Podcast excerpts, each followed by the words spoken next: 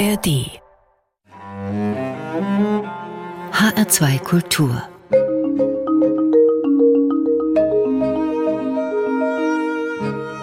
Doppelkopf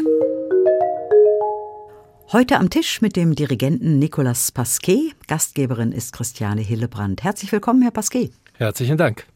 Sie sind ein uruguayischer Dirigent mit deutschen Wurzeln. Ihre Mutter kommt ursprünglich aus Stuttgart. Sie musste als Jüdin Deutschland verlassen, ist dann nach Uruguay ausgewandert. Sie sind dann zum Studium wieder nach Deutschland gekommen und haben dort zunächst Geige studiert. Ihr Wunsch war es aber immer gewesen, Dirigent zu werden. Warum sollte es unbedingt das Dirigieren sein? Naja, also warum wird man Dirigent? Vielleicht, weil man ein bisschen ein Sendungsbewusstsein hat, weil man die Notwendigkeit hat, andere Leute dahin zu bringen, wo man selber äh, hinkommen möchte mit ihnen, weil man die Fähigkeit hat, ein gewisses Charisma zu entwickeln und merkt, dass die Leute einem folgen, weil man aktiv an der Gestaltung von Musik beteiligt sein möchte. Ja, alles das zusammen. Also man muss ein bisschen von einem Alpha-Tier haben. Vielleicht, das klingt jetzt ein bisschen sehr melodramatisch, ist aber so. Man muss Leute hinter sich bringen können. Mhm. Genau, da haben Sie eigentlich meine Frage, welche Charaktereigenschaft braucht man als Dirigent ja. schon beantwortet. Aber dieses Zusammenhalten, dieses Klangbilden muss auch ein ganz tolles Gefühl sein, wenn man da vorne steht und wirklich dafür verantwortlich ist, wie dieser Klang dann entsteht. Es ist äh, ein wunderbares Gefühl. Es ist eine sehr große Herausforderung, weil man natürlich sehr viel können muss und sehr viele Fähigkeiten haben muss, um so einen sehr komplexen Klang, wie ein Orchester von allen Seiten einem anbietet, dann im Kopf und in den Ohren so zu bündeln, dass man dann genau die richtigen Hebel in Bewegung setzt, dass der Klang sich so entwickelt, wie man das in der Vorstellung hat. Welches Repertoire ist denn am schwierigsten zu dirigieren? Man stellt sich so vor, diese ganz groß besetzten Orchester, aber ich kann mir vorstellen, dass diese eher kammermusikalisch kleineren Besetzungen wahrscheinlich sogar noch viel schwieriger zu dirigieren sind. Ja, da möchte ich Ihnen zustimmen. Ich würde jetzt ganz pauschal sagen, je kleiner das Orchester, desto schwieriger ist es, ein Stück wirklich interessant zu gestalten. Je größer das Orchester, desto mehr haben Sie von irgendwo sicher irgendeine interessante Stimme, die vorherrschen wird. Wir nennen das oft als Streicher, da gibt es viel Schutzblech, wenn also die Blechbläser sehr laut spielen und man sich ein bisschen verstecken kann als Streicher unter dem Klang der Blechbläser. Das gibt es natürlich in einer Kammerbesetzung nicht. Da geht es um wirklich jedes Tüpfelchen in der Partitur was zu gestalten ist. Mhm. Jetzt habe ich erzählt, dass Sie erst Geige studiert haben ja. und das ist ja sicherlich sehr hilfreich auch fürs Dirigieren später. Ja, Ganz sicher. Also die Jahre, die ich selber kammermusikalisch tätig war, wo ich äh, im Streichquartett gespielt habe, wo ich auch im Orchester spielen durfte in Stuttgart, die würde ich als die prägendsten Jahre meiner Musikerausbildung überhaupt darstellen. Da öffnen sich die Ohren, da lernt man Intonation zu hören, da lernt man gerade im Streichquartett Balance zu hören, da lernt man Klangfarben zu gestalten. Eine unglaubliche Schule, die möchte ich eigentlich nicht missen. Mhm. Sie haben ja sehr viel mit jungen Orchestern gearbeitet. Ja. Das zieht sich wie ein roter Faden durch Ihr Leben. Also ja. viele, viele Jahre auch das Jugendsinfonieorchester des Landes Hessen. Sie sind seit 2009 dort Chefdirigent. Was ist denn das Besondere an der Arbeit mit Jugendorchestern?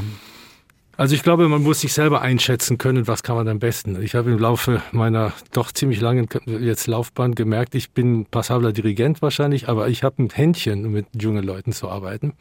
Und das habe ich immer gemacht. Was ist das Besondere? Die Unmittelbarkeit im Approach zur Musik, äh, die leuchtenden Augen, die Entdeckung immer äh, einer Literatur, die für die jungen Leute neu ist, das Ertasten der Grenzen des technisch Machbaren, aber der Wille, an diese Grenzen zu kommen und sie zu sprengen, der Enthusiasmus, der Zusammenhalt die Freude an dem, was man macht. Ähm, aber ich glaube, das muss man auch können. Man muss äh, auch diesen richtigen Ton treffen mit den jungen Leuten, ihnen zeigen, dass man sie sehr ernst nimmt, dass man sie wie Profis behandelt und an die Grenzen des Machbaren gehen möchte, aber mit Freude eben und, und Entdecker sind. Ich glaube, das kann ich ganz gut.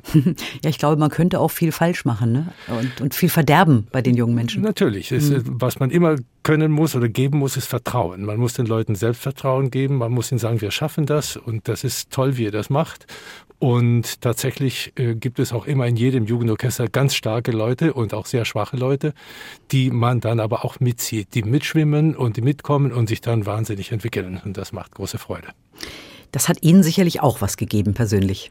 Enorm viel. Ja, also ähm, ich würde sagen, dass mich das auch jung hält. Also ich bin seit, seit ich jetzt 25 bin mit Leuten, die mehr oder weniger immer gleich alt sind, auch in der Hochschule und das hält natürlich enorm jung, den Geist und den Körper und man muss immer fit sein einfach. Warum haben Sie sich gerade das Landesjugendsinfonieorchester Hessen ausgesucht? Sie haben ja jetzt wirklich lange mit diesem Orchester zusammengearbeitet.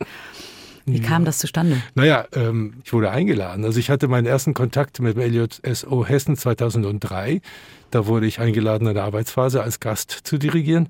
Ich hatte davor schon mit den LJOs in Baden-Württemberg und in Bayern gearbeitet, leitete ja in Tübingen das Jugendsinfonieorchester Tübingen und so weiter. Also ich hatte schon viele Jugendorchester. Und da haben sie mich eingeladen und das war schön und so weiter. Und 2008 kam dann die Einladung, möchten Sie wieder bei uns eine Arbeitsphase dirigieren? Da habe ich gesagt, gerne. Und nach der Arbeitsphase wurde ich gefragt, wollen Sie unser Chefdirigent werden? So wurde das. Und ich habe mit Freuden zugesagt, weil das gibt ja einem die, die Perspektive, dann wirklich etwas zu entwickeln, über die Jahre hinweg äh, seinen Stempel draufzusetzen und äh, ja, und etwas äh, mitzuwachsen mit, mit so einem fantastischen Haufen. Wir hören jetzt mal diesen fantastischen Haufen, wie Sie gerade genannt haben, denn die allererste Aufnahme mit dem Orchester, die Sie gemacht haben, unter Ihrer Leitung, das war Musik von Hector Berlioz, der römische Karneval. Ganz können wir nicht hören, aber wir hören mal den Anfang.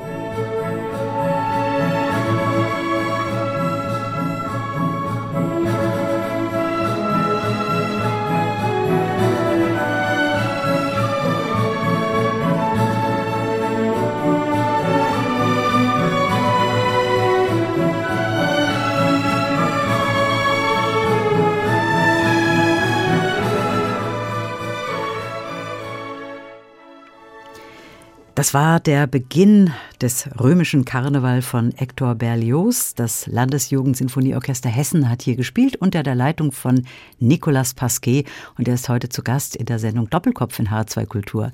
Herr Pasquet, das war die erste Aufnahme unter Ihrer Leitung 2009. Wie haben Sie das Orchester denn damals wahrgenommen? Es hat sich ja dann entwickelt in der Zeit, in der Sie zusammengearbeitet haben. Man wächst ja auch zusammen. Damals war es ja noch so ein Antast, der Rantasten, oder? Ja, aber es war natürlich schon ein gestandenes Orchester. Die hatten ja vor mir schon einen sehr guten Chefdirigenten gehabt. Das war der Herr Professor Luig aus, aus Köln. Dann gab es einen Nachfolger, äh, mein Herrn Spierer, äh, der eine Weile da war. Und die haben schon das Orchester auch geprägt und die hatten einen Anspruch und hatten ein Niveau. Äh, vielleicht hatten die eine andere Literatur, ein anderes Repertoire und viele Sachen waren in dem inneren Funktionieren des Orchesters anders. Äh, das war ein Herantasten. Ich konnte viel von ihnen lernen, wie das Orchester selbst sich selbst versteht. Das Selbstverständnis vom Orchester musste ich auch erstmal erfassen. Was erwarten die von mir als Chefdirigenten? Was erwarte ich von denen und wo finden wir gemeinsame Wege? Und das hat sich dann ziemlich schnell entwickelt. Ja, und ich weiß, dass das Orchester mich ziemlich gern mag. Die Zusammensetzung ändert sich natürlich auch immer wieder, ja. weil es ist natürlich eine Altersgrenze nach oben. Ja. Aber die Arbeitsphasen, das Orchester kommt ja immer zu sogenannten Arbeitsphasen ja. zusammen, die sind sehr intensiv, oder? Ja, da sind wir in der Regel knapp zwei Wochen zusammen, immer in den Ferien, in den Weihnachtsferien und Ostern und im Sommer. Und da wird in Zusammenarbeit auch mit Dozenten, die mit den äh, einzelnen Registern des Orchesters arbeiten, die Dozenten kommen aus den großen Profiorchestern in, in Hessen in der Regel. Und die ersten Tage werden dann viele Registerproben gemacht und ab dann zusammen mit einem Assistenten, den ich immer mitnehme aus meiner Klasse in Weimar, wird das Programm hart erarbeitet und dann in drei, vier, fünf Konzerten am Schluss präsentiert. Das ist dann natürlich der Höhepunkt. Das zeigt dann aber auch, wie wichtig es den jungen Menschen ist, da mitzumachen, sonst würden sie ja. auch die Ferien nicht opfern. Ne? Ja. Das ist ja, ja, dann immer in den Schulferien. Das ist immer in den Schulferien und die, ja, die opfern äh, zwei Wochen davon, mhm. plus noch mindestens ein weiteres Wochenende, wo es Nachfolgekonzerte gibt. Aber die freuen sich ja unglaublich darauf. Ich meine, die verbringen zwei Wochen zusammen, Tag und Nacht. Und die Nächte sind oft länger als die Tage. ähm, Im Wachsein meine ich. Und man versucht natürlich, sich klar zu sein, dass man tagsüber topfit sein muss für die Arbeit. Wir proben acht Stunden am Tag. Das würde kein Profiorchester mitmachen. Aber das, da braucht man auch die Nächte, um ein bisschen zu entspannen. Und ja, man wächst wahnsinnig zusammen. Und man lernt sich auch sehr gut kennen. Ja. Denn wenn man dann wirklich zwei Wochen da zusammen auch äh, lebt, ähm, dann ja. sind Sie dann manchmal auch in der Rolle des Seelsorgers?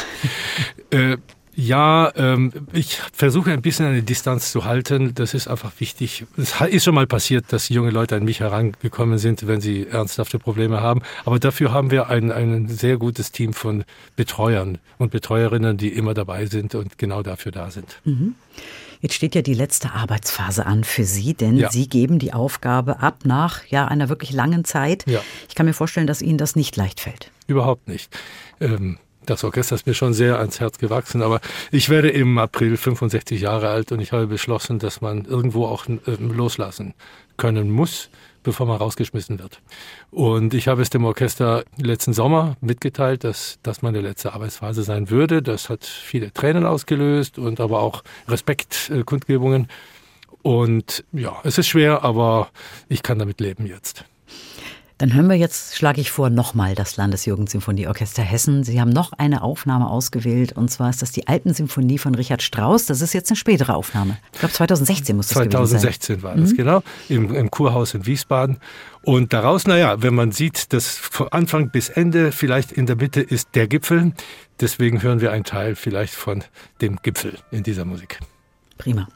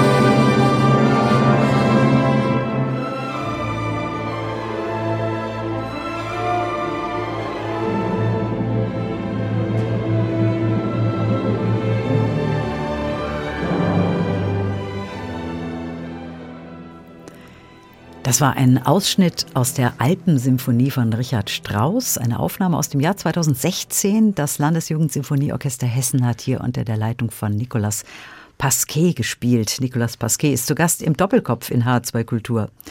Ja, das wird Ihre letzte Arbeitsphase jetzt. Sie werden das Orchester abgeben es ist manchmal auch wichtig, einen Einschnitt zu haben, einen Neuanfang. Aber ich kann mir vorstellen, dass das ein ganz schwerer Schritt ist. Für Sie und aber auch für, für das Orchester selbst.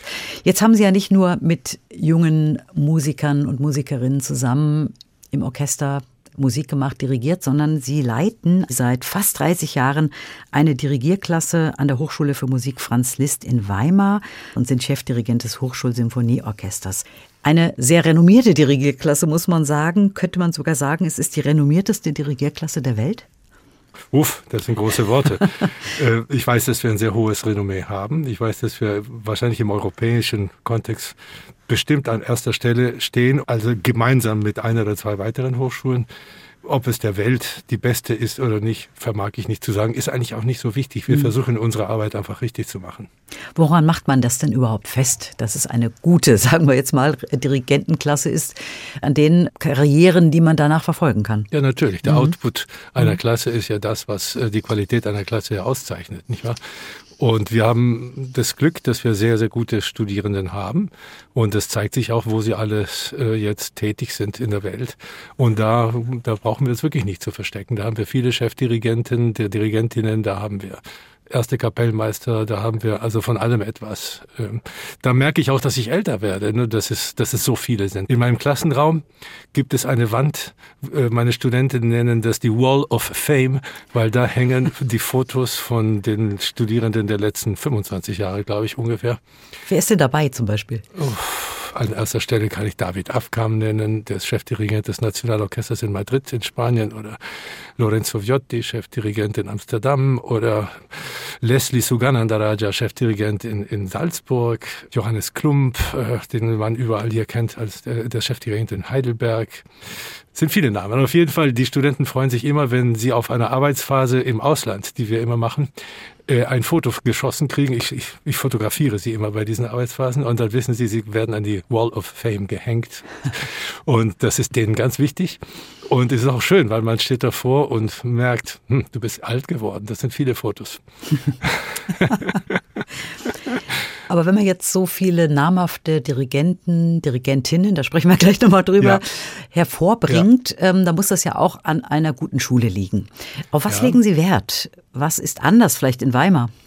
Ich glaube, das, was Weimar von Anfang an ausgezeichnet hat, war auch die Bereitschaft der Hochschulleitung, viel Geld in die Hand zu nehmen um unseren Studierenden die Praxis zu ermöglichen, die, die wirklich die, die Bedingung ist, um gute Musiker zu werden, gute Dirigentinnen zu werden, die Praxis mit professionellen Orchestern. Und Weimar hat inzwischen also sehr, sehr hervorragende äh, Bedingungen, um mit äh, Profiorchestern in Thüringen, aber auch im Ausland zu arbeiten. Unser Hauptpartner ist die Jena Philharmonie, mit denen wir ganz, ganz viele Termine im Jahr haben, aber auch die Staatskapelle Weimar, die Thüringen Philharmonie in Gotha, äh, mehrere Orchester in der Tschechischen Republik. Wir waren auch in Ungarn und in Polen schon mit unseren Studenten. Also diese Praxis, Praxis, Praxis, das ist, was ähm, die Voraussetzung ist, dass unsere Dirigentinnen und Dirigenten gut werden. Und ja, da werden wir sehr unterstützt. Die Hochschule hat das gemerkt, wie wichtig das ist. Äh, und ja, wir haben vielleicht auch ein sehr, sehr gutes Team von Lehrern in unserem Institut für Dirigieren und Opernkorrepetition. Da bin ich sehr, sehr dankbar, weil wir seit jetzt 30 Jahren zusammenarbeiten und an einem Strang ziehen. Und das wissen die Studenten, wenn sie bei uns studieren, dass sie wirklich bei uns allen gemeinsam Unterricht haben. Es ist ja nicht nur ich, sondern mehrere andere Kolleginnen und Kollegen auch. Und es kommt auch wirklich darauf an, die Erfahrung mit Profiorchestern ja. zu sammeln. Ne? Ja, ja, Das, das ist das Wichtigste von allem. Also man, es reicht nicht, wenn man Jugendorchester oder Studierendenorchester dirigiert, da ist der Anspruch an den Dirigenten ja ein ganz anderer. Man kriegt auch andere Rückmeldungen, ne? Absolut, ja. Mhm. ja. Sie müssen sich anders vorbereiten. Das Orchester bietet auch von Anfang an ein anderes Niveau, Ausgangsniveau, mit dem der Dirigent, die Dirigentin dann arbeiten muss die abholen dort, wo sie gerade sind, die Musikerinnen und Musiker. Ja, und das prägt unsere Klasse einfach, diese exzellente Praxismöglichkeit. Mhm. Ja, Stichwort Dirigentin. Also in den Orchestern hat sich das ja äh, sehr verändert. Da ist, glaube ich, mittlerweile etwa die Hälfte äh, ist Frauenanteil, ja. die Hälfte Männer. Bei den mhm. Dirigenten, Dirigentinnen sieht es doch noch ganz anders aus. Also da ist schon wir, wir, gucken wir doch einfach mal nach Weimar. Wie, wie ist da die Situation aktuell? Da ist Weimar natürlich ganz besonders schlechtes Beispiel, weil wir äh, sehr wenige Frauen haben. Wir haben in unserer Klasse im Moment zwei Frauen von 20 Studenten. Also, äh, also 20 Studierenden, die im Hauptfach Orchester dirigieren, studieren. Es ist ganz, ganz wenig. Äh, irgendwie haben wir einen schlechten Namen, weil wir uns immer geweigert haben, irgendwelche Frauenquoten einzuhalten, sondern immer ganz streng nach Qualitätsprinzipien ein, äh, unsere Aufnahmeprüfung gestaltet haben. Und irgendwie hat es lang gedauert, bis wirklich äh, sich auch Frauen entschieden haben, nach Weimar zu kommen. Wir sind sehr, sehr dankbar. Wir, wir suchen händeringend nach Frauen, die sich bei uns bewerben. Und inzwischen spricht es sich auch rum und es kommen auch mehr Bewerbungen. Aber in anderen Hochschulen ist der Frauenanteil dankbarerweise auch wesentlich höher. Und ich denke, das ist auch eine Entwicklung, die wir auch unterstützen müssen. Wir haben vielleicht einen Fehler gemacht in Weimar, dass wir die Bewerbungen von Frauen immer betrachtet mit Männeraugen und das wäre jetzt ein langes Gespräch. Aber äh, man muss einfach auch lernen, dass der Dirigierberuf von Männern kreiert worden ist und mit Männeransprüchen und Frauen haben einfach ganz andere Herangehensweisen und die muss man auch lernen und respektieren und dann auch wertschätzen im Moment, wo man äh, 50 Leute in einer Aufnahmeprüfung hat und davon zwei aussuchen muss. Da muss man einfach mit gemischten Augen gucken und nicht nur mit Männeraugen. Und das, wir sind gerade dabei, es zu lernen. Aber das Niveau ist schon hoch, also auch das Einstiegsniveau. Ja. Mhm. Aber ich denke, das ist auch ein Prozess. Wissen Sie, man kann auch nicht sagen, weil wir jetzt Dirigentinnen haben wollen, kann man sie aus dem Hut zaubern, so jetzt hast du die Dirigentinnen. Das ist ein Prozess, der sich im Moment ja entwickelt, der mit der Schule losgeht, mit der Frühförderung von, von Jungen und Mädchen und wie bringt man auch Frauen oder junge Mädchen an das Dirigieren heran. Äh, es ist ein Prozess, der gerade in Gange ist und wie wir auch sehen, sich sehr positiv gerade entwickelt. Mhm. Aber man kann nicht zaubern und sagen, so jetzt haben wir 50-50 äh, Prozent äh, Männer und Frauen. Das geht einfach nicht. Das braucht ein bisschen Zeit. Mhm. Aber wir sind auf dem Weg. Eine Entwicklung, genau. Ja. Nicolas Pasquet, Sie sind in Uruguay aufgewachsen und wir schauen jetzt gleich mal nach Uruguay und stimmen uns mal musikalisch ein mit einem Tango gespielt von Luis Pasquet. Ja, und am Namen kann man schon hören, es ist Verwandtschaft. Es ist ein Onkel von Ihnen. Ja, richtig. Also ich komme aus einer sehr merkwürdigen Familie, weil in jeder Generation bei uns gibt es mindestens einen Politiker und einen Musiker. Und das hat sich jetzt über einige Generationen hinweggezogen. Luis ist ähm, mein Onkel, zweiten Grades eigentlich, ins Vetter meines Vaters. Ähm, Übrigens, mein Vater und seine, seine Geschwister haben alle auch ein Instrument gespielt. Aber Luis ist Profi gewesen und er war ja mein großes Vorbild. Er, er, Pianist, der mehr im Jazz und im Tango in der Welt unterwegs war, mit Juliette Gricko, mit Josephine Baker, mit solchen Namen gespielt hat. Jahrelang im Casino in Beirut, damals im Libanon, gespielt hat, als es noch so eine Weltmetropole war der in der Welt unterwegs war, aber wenn er nach Uruguay kam für einige Zeit, dann kam er uns immer besuchen, setzte sich bei uns zu Hause ans Klavier, spielte und hatte dann meistens auch irgendeine kleine äh, Note äh, für mich, die er arrangiert hatte, damit ich es mit meinen geringen damals Geigenkenntnissen mit dem zusammen am Klavier spielen konnte. Mal schön Rosmarin von Kreisler oder, oder irgend, irgend so ein kleines Tango-Stück oder Jazzstück. Der hat mich unglaublich geprägt, der Luis. Und ich habe im Nachhinein auch viele Werke von ihm uraufgeführt und einen sehr engen Kontakt zu ihm gehabt. Er war mir immer ein Vorbild. Und wir hören jetzt ihn am Klavier Lucecitas de mi Pueblo, Lichter meiner Stadt.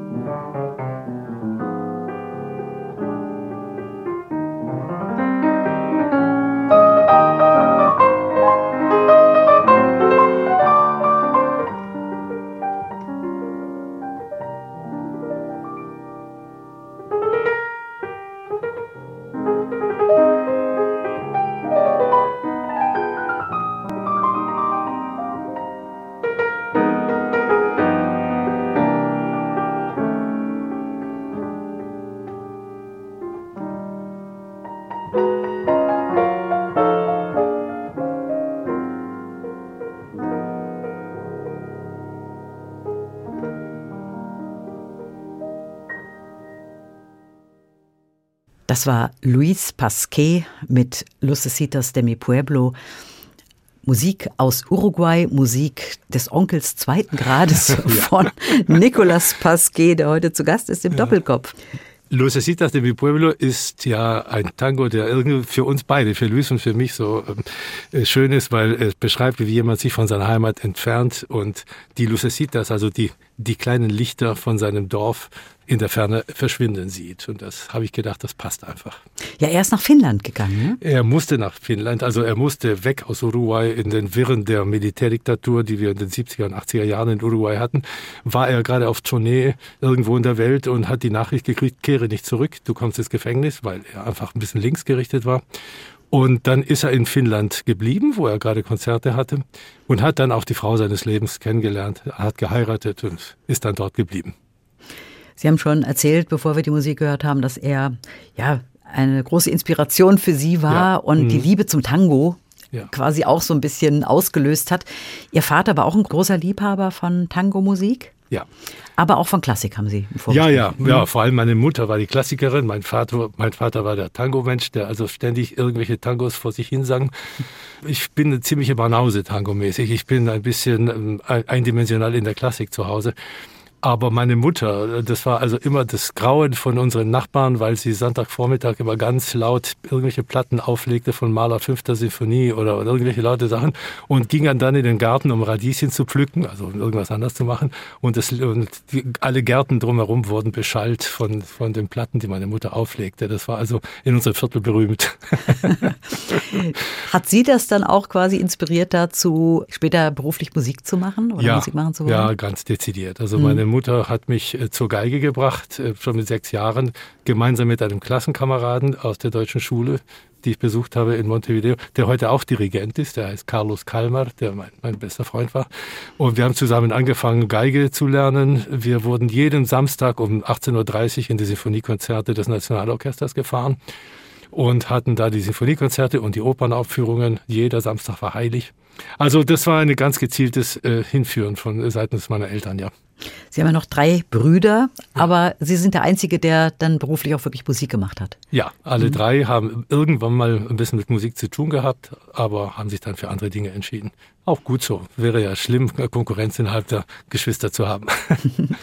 ja, Sie haben gesagt, in Montevideo ähm, sind Sie ja. erstmal auf die Schule gegangen, haben ja. dann auch angefangen zu studieren. Hätten Sie dort auch ähm, das Studium fertig machen können? Und wäre es denkbar geblieben, auch dort Karriere zu machen? Ja, Uruguay hat ein sehr begrenztes äh, äh, Musikerleben, hat ein sehr gutes, aber es war mitten in der Zeit der Militärdiktatur. Das war also Ende der 70er Jahre, wo ich angefangen habe zu studieren. Da hatte man sowieso keine Chance, irgendwo weiterzukommen, wenn man nicht in der rechten Partei war. Wenn man also in, in, in meiner Familie gab es viele Leute, die ein bisschen links waren meine Mutter, mein Vater, mein Onkel und so, die irgendwie schon ihre Posten irgendwo verloren hatten, weil sie eben nicht äh, rechte Faschisten waren. Und ich wusste, dass meine Möglichkeiten in Uruguay nicht so groß sein würden in dem Moment. Keiner wusste, wie sich das entwickeln würde. Und zweitens habe ich einen deutschen Pass. Ich habe zwei Nationalitäten und ja, hatte sich natürlich angeboten, in Deutschland Musik zu studieren. Mhm. Und das war meine Entscheidung. Und seitdem kehre ich jetzt auch regelmäßig nach Uruguay zurück und dirigiere Konzerte. Wo ist Ihre Heimat? Oh, das ist eine Frage. Also ich habe drei Kinder in Europa. Also Europa ist die Heimat meiner Familie. Meine Wurzeln sind in Uruguay. Mhm. Das muss ja auch ein tolles Land sein. Also wenn man war noch nie dort, aber es muss von der Natur her sehr schön sein. Es hat ja auch viel Küste. Beschreiben Sie uns doch mal. Na, Sie haben 400 Kilometer äh, durchgehenden Sandstrand, der vom Rio de la Plata übergeht in den Südatlantik. Und da gibt es einen ganz berühmten Badeort, der heißt Punta del Este, wo sich Atlantik und La Plata Fluss treffen. Und das ist natürlich eine unglaublich schöne Art, sich zu entspannen im Sommer, wenn man an diese traumhaften Strände geht. Der, das Inland ist fürchterlich langweilig, das ist die Pampa. Das ist dort Pampa. Pampa bedeutet äh, Grasland, äh, Flachland mit leichten Hügeln, wo man ganz, ganz viel alleine ist und nur, nur sich als Begleiter hat, weil es gibt ein paar Städte, aber Uruguay ist ja zwei Drittel groß wie Deutschland und hat aber nur drei Millionen Einwohner, davon anderthalb Millionen in Montevideo. Also man hat in, äh, im Inland ganz viele Rinder und Schafe und Vögel und Wind und einen unglaublich großen Himmel. Dadurch, dass es Flachland ist. Also der Himmel ist das Schönste, was Uruguay hat, finde ich immer. Oh ja, Sie sehen, ich bin begeistert. Sie haben es noch im Herzen. Ich habe es sehr tief im Herzen, ja. Es hat Sie ja sicherlich auch geprägt. Also was ist ja. typisch uruguayisch an Ihrer Person? Was haben Sie mitgenommen aus Vielleicht das Offene, vielleicht das Explosive, vielleicht, dass ich ähm, an, äh, kein Problem habe, auf andere Leute zuzugehen. Äh, vielleicht äh, ein bisschen das positive Denken, äh, aber auch dieses ähm, ja, das Offene einfach, dass ich viel offener, also als ich nach Stuttgart kam, hat mich das ein bisschen befremdet, dass es alles so, so formell vorgehen musste, bevor man ein bisschen zusammenkam mit anderen Menschen. Dass man sich die Hand gab, statt sich einen Kuss zu geben. Wann, als man sich begrüßt hat, da habe ich manche sehr skurrile Erlebnisse an der Musikhochschule gehabt, wo mir irgendwelche Kommilitoninnen vorgestellt wurde und ich, äh, wurden und ich wollte wie immer ich in meinem Leben mit einem Wangenkuss das äh, Hallo, ich nett dich kennenzulernen und die zurückschreckten und mir die Hand entgegenstreckten. Also, also es war einfach ein, aber ein, ein komisches Erlebnis, aber ich, ich liebe die Deutschen und äh, die sind anders, aber ich bin eben ja, äh, freier in gewisser Weise aufgewachsen ähm, im Umgang mit anderen Menschen. Ist ein bisschen schwer zu, zu sagen, äh, ohne ähm, an der anderen Partei das Gefühl zu geben, ihr seid schlecht, sondern wir sind einfach mhm. anders. Mhm. Ähm, Sie ja, leben ja auch schon so lange jetzt hier und, und klar, da ja. Ist, ist ja auch ein Anteil, ne? Ihre Mutter kommt ja auch aus Deutschland. Ja, natürlich. Also ich würde sowieso sagen, ich bin in beiden Ländern zu mhm. Hause. Also in Uruguay hat man mir immer gesagt, du bist, du bist sehr deutsch. Und hier in Deutschland sagt man mir auch in der Hochschule, äh, du bist sehr lateinisch. Also äh, ja, ich bin so, so eine Mischung. Aber Sie sind ja zur deutschen Schule gegangen. Haben Sie zu Hause auch Deutsch gesprochen oder? Mit oder meiner, nein, also wir haben mit meiner, unserer Großmutter haben wir Deutsch gesprochen. Ähm, mein Großvater ist gestorben, als wir noch sehr jung waren. Unsere Mutter hat konsequent mit uns Deutsch gesprochen und wir haben konsequent Spanisch geantwortet, wir vier Brüder. Ähm, und mein Vater sprach kein Deutsch. Mhm. Das ist ganz merkwürdig. Meine Kinder, wir sind in, in Stuttgart erst gewesen, jetzt wohnen wir in Weimar. Mit denen haben wir immer meine Frau, die auch aus Uruguay ist, und ich konsequent Spanisch gesprochen und mhm. meine Kinder haben immer bis heute konsequent auf Deutsch geantwortet, also genau umgekehrt. Aber Sie ja. sprechen Spanisch? Ja, sie können ja. alle Spanisch. Zwei mhm. meiner Kinder leben jetzt auch in Spanien. Mhm. Sie sind ja auf dieser deutschen Schule gewesen und dort wurde auch Ihr Talent entdeckt, Ihr musikalisches Talent entdeckt. Ja. Von einem Lehrer. Ja, da gab es einen Menschen, der an die deutsche Schule in Montevideo kam, als ich 14 war, glaube ich. Der hieß Gerd Rixmann. Da ist ja eine deutsche Schule, Auslandsschule ist, kommen ja immer die Lehrer aus Deutschland, bleiben dann drei bis fünf Jahre und kehren dann zurück. Und dieser äh, Gerd Rixmann kam und äh, war deutscher Musiklehrer und der wollte wieder das Schulorchester aufbauen und hat mich entdeckt zu einem Zeitraum, in dem ich überhaupt nichts mehr mit Musik zu tun haben wollte.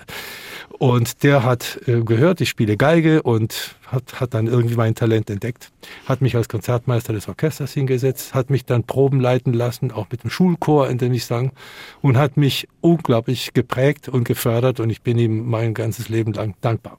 Und jetzt kommt die Pointe. Gerd Rixmann ist Mitglied des äh, Freundeskreises des Landesjugend Sinfonieorchesters Hessen. Das äh, ist ein unglaublicher Zufall. Also das wusste ich davor nicht. Das habe ich erst viel später erfahren.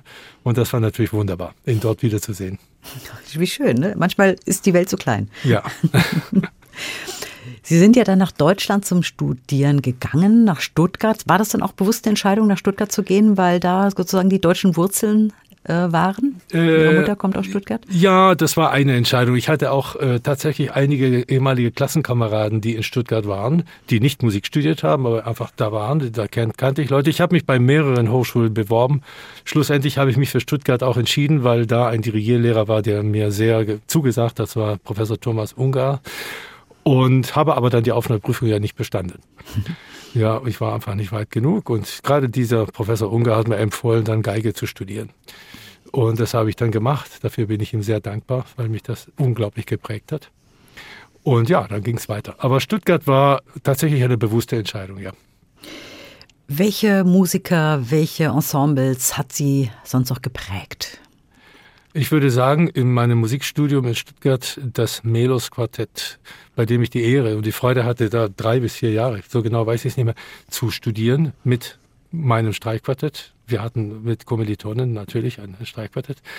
Und äh, was ich vom Melos Quartett gelernt habe, an, an wie wird äh, Musik wahrgenommen, wie wird Musik gemacht, was bedeutet Tongebung, was bedeutet ein Piano, was bedeutet ein Forte, was bedeutet die Balancierung zwischen den Instrumenten, was bedeutet Intonation, wie wichtig ist das, Stilistik.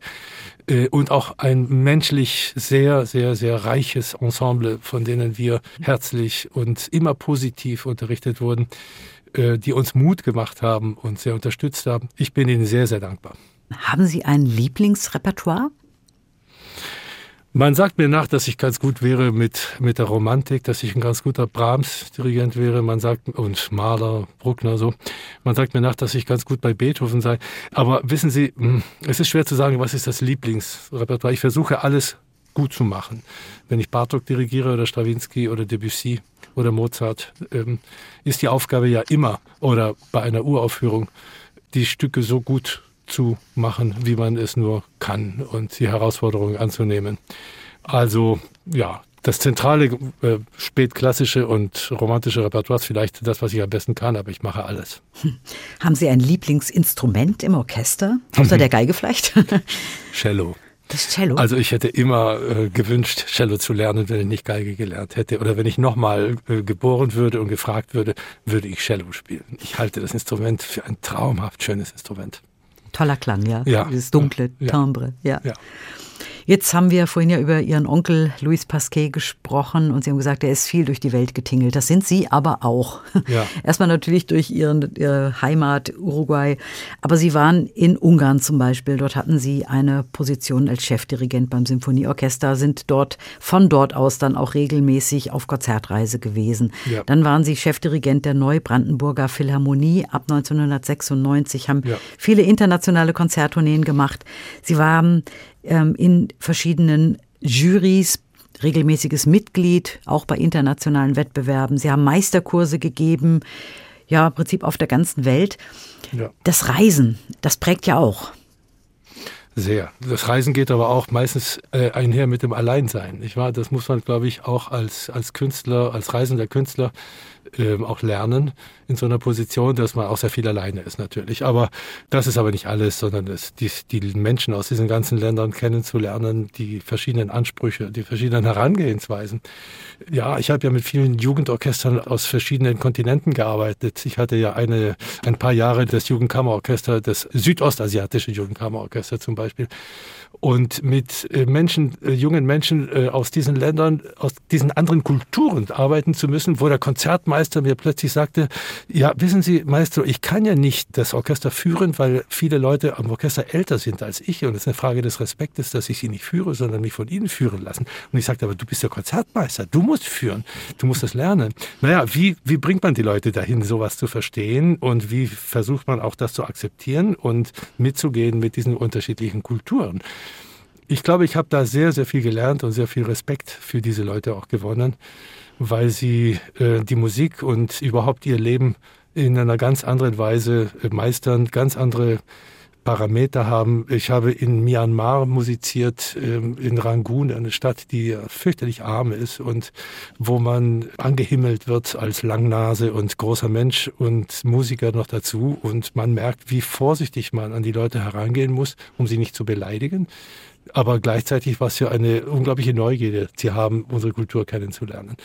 Und also das offen zu sein, viel zu geben, aber auch viel zu empfangen von diesen Menschen überall, das habe ich vielleicht gelernt. Mhm. Jetzt haben Sie ja selbst Familie, drei Kinder und als die kleiner waren, ja, da war es, glaube ich, auch nicht so einfach, immer von zu Hause weg zu sein. Es gab ja auch eine einschneidende Entscheidung in Ihrem Leben. Ja die vieles verändert hat. Ja, ja. Ich meine, ähm, ich war sehr viel unterwegs und dann war ich Chefdirigent in Neubrandenburg und war gleichzeitig schon Professor in Weimar. Und äh, ich kam immer nur für ein, zwei Tage nach Hause und die Kinder fragten immer, Papa, wann gehst du wieder? Und das wurde immer schwerer, auch für meine Frau, die ihrem Beruf äh, auch nicht nachgehen konnte oder nicht so, wie sie es gewünscht hätte. Und dann wurde mir eines Tages die Generalmusikdirektorstelle in Coburg angetragen. Und das war der Moment, wo ich beschloss, meine Karriere ganz bewusst an den Nagel zu hängen und fortan äh, mich vor allem äh, in der Hochschule, vor allem zu Hause zu fühlen, um einfach mehr mit meiner Familie zu sein. Das war eine schwierige Entscheidung und äh, an der ich jahrelang zu knapsen hatte, zu knabbern hatte. Und die kommt immer wieder. Wo wärst du heute, wenn du die Entscheidung nicht getroffen hättest? Ich bin aber sehr froh, sie getroffen zu haben, weil ich mehr Zeit für die Familie hatte und gleichzeitig auch meinen Mittelpunkt in der Hochschule aufgebaut habe und nicht ganz erfolgslos. Und ähm, dieser Mittelpunkt an der Hochschule geht aber auch bald zu Ende? Ja, nächstes Jahr. nächstes Jahr, äh, Mitte des Jahres, muss ich in Pension gehen. Ich erreiche das Pensionsalter und unsere Hochschule hat auch sich zum zum Paradigma gemacht, dass niemand eine Verlängerung erhalten wird, dass es alle aufhören müssen mit dem Alter und deswegen höre ich auf und habe auch meinen Frieden damit, zumal ich dann gleich woanders weitermachen werde. Wo werden Sie denn weitermachen? Ich wollte gerade sagen, ganz aufhören werden Sie ja sowieso nicht. Nee, mir wurde, es gibt in Madrid eine große oder eine kleine, aber eine sehr elitäre Musikhochschule, das heißt die Escuela Superior de Música Reina Sofia, also Königin Sophia die rein privat finanziert wird äh, von reichen Mäzenen und die äh, sehr äh, erfolgreich arbeitet mit lauter Lehrkräften, die sie von überall in der Welt herbringen, um dort einen Unterricht zu machen. Und mir wurde angetragen, dort einen Lehrstuhl für Orchesterdirigieren aufzubauen. Und das sieht alles sehr gut aus. Und ich glaube, dass ich ab Herbst 2024 dann in Madrid weitermachen werde und Dirigenten ausbilden werde und auch dort dirigieren werde. Werden Sie auch irgendwann nochmal zum Landesjugendsinfonieorchester Hessen zurückkehren ähm, als Gastdirigent? Ich denke schon, wenn die mich haben möchten. Ja, ich weiß, dass es ein großes Jubiläum gibt in zwei, drei Jahren. Und äh, ich wurde schon angefragt, ob ich eventuell Lust hätte. Ich glaube, als Gastdirigent könnte ich mir das vorstellen, ja. Wenn Sie mal nicht Musik machen, was machen Sie gerne in Ihrer Freizeit? Es bleibt nicht so viel äh, übrig, aber ich mache Sport, ich mache viel Sport, ich spiele Tennis, ich laufe, ich fahre Fahrrad, ich fotografiere gerne. Ich freue mich auch auf die Zeit jetzt nach meiner Pensionierung, wo ich mich mehr Zeit äh, mit der Fotografie beschäftigen können werde. Ich lese sehr viel, ich freue mich auch, mich einfach hinzusetzen und zu lesen. Und ich bin zweifacher Großvater inzwischen und ich denke, das wird auch ein Hobby sein, äh, meine Enkelkinder zu sehen. Meine Enkelin ist in Barcelona, mein Enkel ist in Leipzig. Also ich denke, wir werden sicher sehr viel unterwegs sein mit meiner Frau. Ja, Sie reisen ja sowieso beruflich oder haben ja. immer sehr viel gereist. Sind Sie auch mal privat einfach mal irgendwo hingefahren, um mal auszuspannen? Gab es das auch mal? Ja, wir reisen viel mit meiner Frau. Wir sind sehr neugierig und eigentlich äh, gibt es das immer, dass wir in den Ferien irgendwo hinreisen. Und jetzt im Sommer steht eine große Schwedenreise bevor und wir waren in den USA, in Lateinamerika, eigentlich, eigentlich schon ziemlich viel unterwegs. Das machen wir gerne und viel. Ja. Dann wünsche ich Ihnen ganz viel Freude beim Reisen mit Ihrer Familie, mit den Enkeln und den neuen Aufgaben, die auf Sie zukommen, Nicolas Pasquet. Danke. Ganz herzlichen Dank, dass Sie zu Gast waren in der Sendung Doppelkopf in HR2 Kultur. Eine Musik haben wir noch zum Schluss und das ist nochmal Tango-Musik, diesmal von Luis Pasquet selbst, Rojo Vivo. Und Sie haben sich ein Ensemble gewünscht, Camerata Punta del Este. Was ist das für ein Ensemble? Camerata Punta del Este, das ist ein Ensemble von uruguayischen Musikern, die alle im Nationalorchester oder im städtischen Sinfonieorchester äh, gespielt haben oder sogar noch spielen, die eine Camerata, also ein kleines Orchester zusammengebildet haben, die sich vor allem der Populärmusik, Tango und Jazz widmen und unglaublich erfolgreich waren in, in, ihrer Zeit. Pikanterweise mussten sie alle emigrieren zur Zeit der Militärdiktatur, mussten alle ins Exil gehen, sind dann alle wieder zurückgekehrt nach Uruguay und haben immer sehr eng mit meinem Onkel zusammengearbeitet und spielen seine Musik. Und die hören wir jetzt. Und ich verabschiede mich auch. Mein Name ist Christiane Hillebrand und nochmal herzlichen Dank, Nicolas Pasquet. Danke, es war eine große Freude.